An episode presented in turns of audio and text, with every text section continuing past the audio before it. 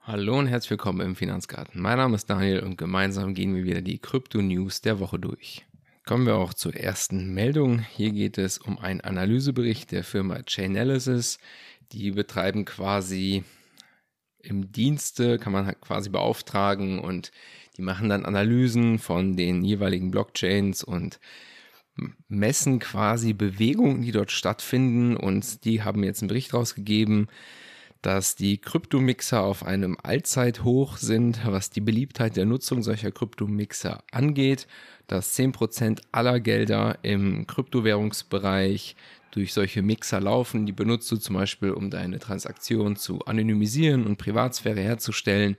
Denn wenn du jetzt einmal deine Coins von der Börse runtergeschickt hast, weiß die Börse natürlich, welches die Empfangsadresse war und dass du der Versender warst.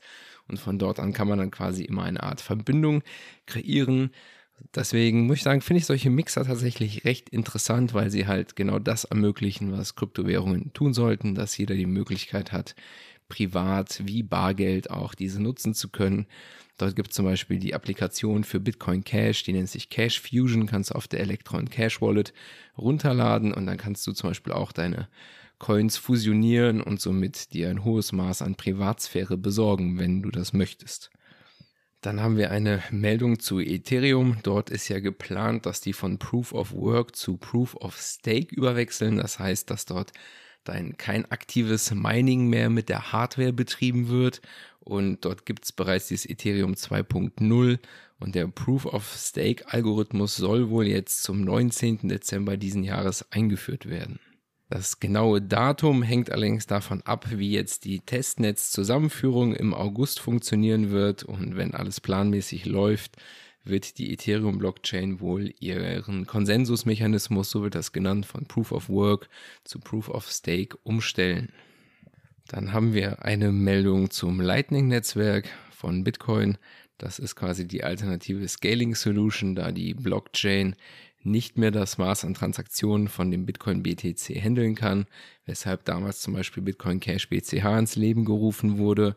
Und da man hier einfach verschiedene Wege geht, das Lightning-Netzwerk nutzt so gesehen nicht mehr die Bitcoin-Blockchain, sondern es ist eine extra Technologie, die unabhängig von der Bitcoin-Blockchain erstmal interagiert. Natürlich kann dieses Lightning-Netzwerk auch mit der Blockchain interagieren, keine Frage. Doch rein theoretisch könnte man sich dann nur noch auf diesem Netzwerk bewegen und hier haben wir ein neues Hoch in der Allzeitkapazität und zwar befinden sich zurzeit 4208 Bitcoin in dem Lightning-Netzwerk. Das ist recht relevant, weil das Lightning-Netzwerk lebt natürlich davon, dass Leute ihre Coins dort reinpacken, damit es auf dieser Ebene benutzt werden kann.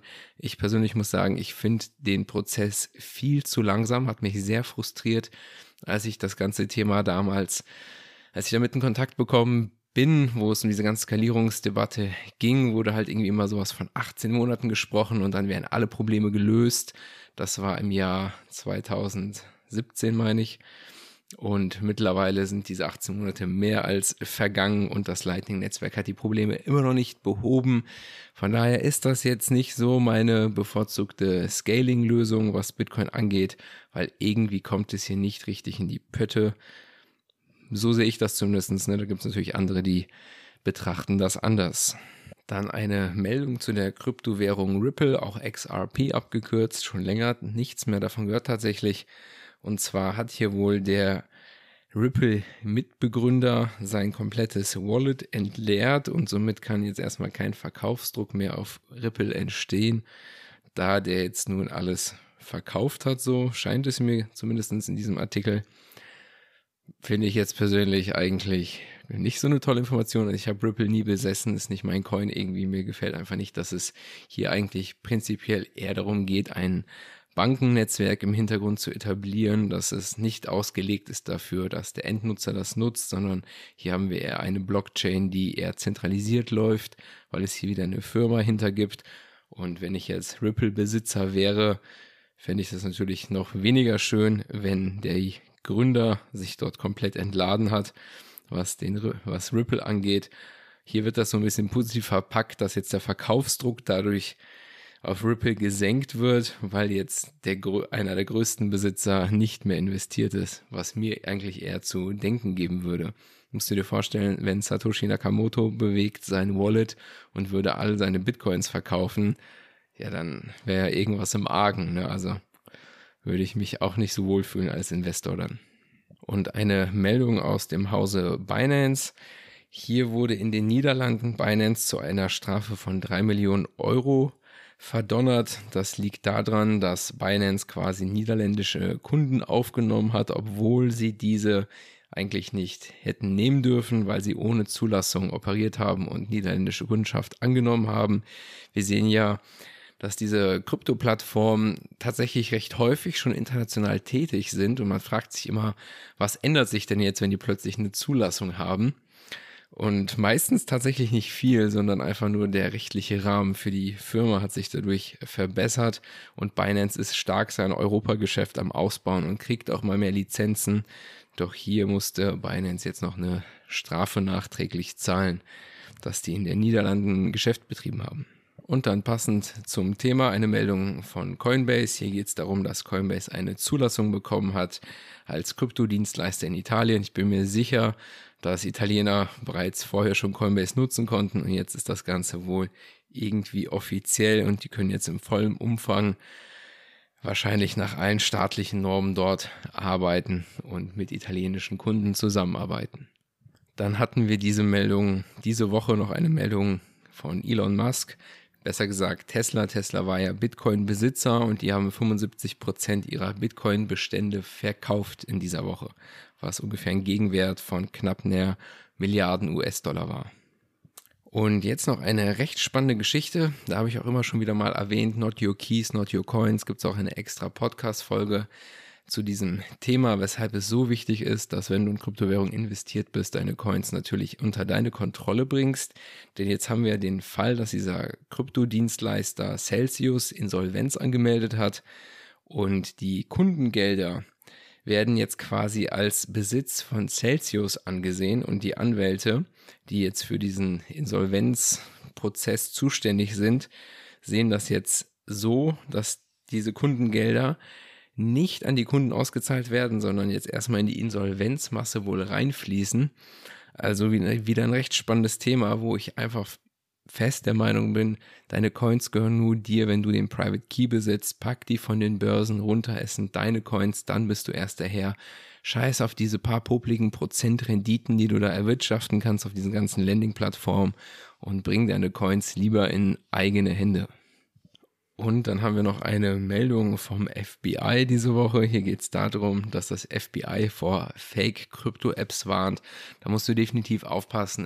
In den App-Stores gibt es immer wieder mal irgendwelche Apps, die dann aussehen wie eine Art Wallet oder so. Du lädst sie quasi runter, du schickst dann deine Coins auf diese Wallet und im Hintergrund bist du nicht der alleinige Besitzer des Private Keys und so kannst du natürlich deine Coins verlieren. Also diese Masche gab es schon des Öfteren, deswegen ist es wichtig, dass du dort Wallets nimmst, die eine gewisse Reputation haben. Das Bitcoin.com Wallet finde ich persönlich ganz gut oder halt irgendwie, was Bitcoin Cash angeht, ist das Electron Cash Wallet sehr gut oder direkt auf eine Hardware Wallet zugreifen, wie zum Beispiel den Ledger oder sowas.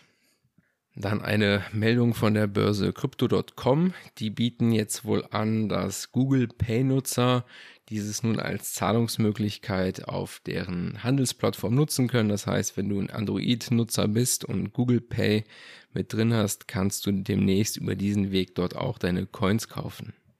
An sich muss ich sagen, finde ich Crypto.com ganz gut. Die haben auch so eine Krypto-Kreditkarte, habe ich auch mal eine Podcast-Folge zu gemacht. Schau mal nach, falls dich das interessiert. Man muss allerdings sagen, die Leistungen sind leider ein wenig zurückgegangen. Als ich da begonnen habe, gab es noch 2% ähm, Cashback auf die Käufe, die du mit der Karte getätigt hast. Das ist jetzt nur noch 1% Cashback leider.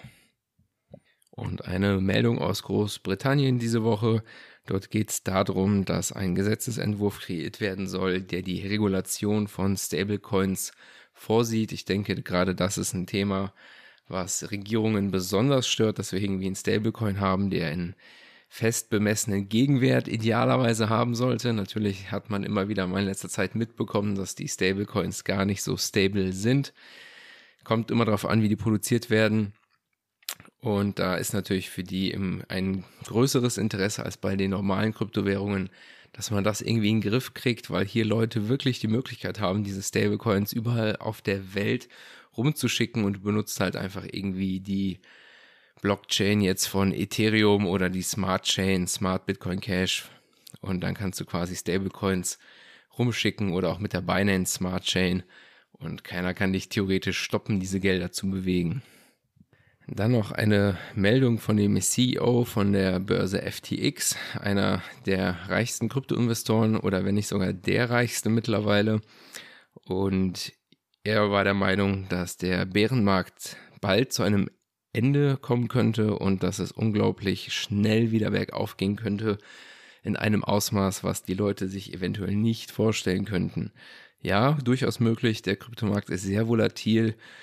Hier kann wirklich in kürzester Zeit Kursgewinne realisiert werden, die halt in traditionellen Anlageklassen so nicht machbar sind. Von daher finde ich die Aussage nicht unbedingt unrealistisch. Dann hat sich ein weiterer CEO die Woche noch zum Wort gemeldet, und zwar der CEO von Binance. Und hier geht es um den Verkauf der Bitcoins von Tesla von knapp einer Milliarde, wie ich schon erwähnt hatte. Und er meinte, dass das nicht sonderlich relevant für den Kryptomarkt ist. Ich würde auch sagen, die haben auch nicht zu einem besonders guten Kurs verkauft tendenziell eher sogar am Boden, so wie es aktuell aussieht. Und er meint auch, dieser Verkauf war ein Tropfen auf einen heißen Stein, sollte keinen bekloppt machen, da das tägliche Handelsvolumen von Bitcoin bei 100 Milliarden US-Dollar liegt. Das heißt, jeden Tag wechseln Bitcoins die Besitzer im Wert von 100 Milliarden Dollar. Und dann haben wir noch einen weiteren Rekord diese Woche gehabt. Und zwar geht es um die Gesamtanzahl der Bitcoin-Adressen. Und diese hat jetzt die eine Milliarden überschritten. Das heißt, es gibt eine Milliarden Bitcoin-Adressen, die jetzt auf einer, auf der Blockchain quasi einsehbar sind. Es kann natürlich sein, dass eine Person mehrere Adressen hat. Das heißt jetzt nicht zwangsläufig, dass da auch ein Haufen Nutzer hinzugekommen sind was allerdings doch recht häufig der Fall war, wenn man jetzt irgendwie sich so einen Chart anguckt, wo es korreliert zwischen dem Kurs und den neuen Adressen, läuft das recht gut parallel, dass die ähm, Kurse hochgehen, während die Anzahl der Adressen zeitgleich auch hochgehen. Und da gab es ja noch eine weitere Nummer, da war so eine Anlagefirma, die nannte sich Three Arrows Capital und die ist ja ebenfalls Insolvenz gegangen, haben auch im Kryptobereich investiert und hier kam jetzt wohl raus, dass die ein übermütiges Investment in das Projekt Terra Luna hatten. Das war ja das eine Projekt, was hops gegangen ist mit dem Stablecoin und das hat auch dazu geführt, dass ebenfalls diese Investmentfirma pleite gegangen ist. Und eine Meldung aus Kalifornien. Hier war es wohl so, dass die letzten vier Jahre ähm, ja, das Politikerspenden in Form von Kryptowährungen verboten waren und das wurde jetzt aufgehoben. Das heißt, Wahlkampfspenden können in Kalifornien jetzt wieder auch mit Kryptowährungen getätigt werden. Und dann hatten wir schon wieder über die Zulassungen gesprochen, eben das Beispiel mit Coinbase und Italien und auch Crypto.com expandiert mit ihren jeweiligen Zulassungen und die haben sich jetzt eine Zulassung in Zypern gesichert um wahrscheinlich von dort aus ihr Geschäft besser betreiben zu können. Dann wären wir auch wieder am Ende der heutigen Folge, was die Krypto-News angeht. Ich bedanke mich wie immer für deine Aufmerksamkeit und würde mich natürlich freuen, wenn du diesen Podcast mit anderen teilen würdest. Bis dahin und ciao.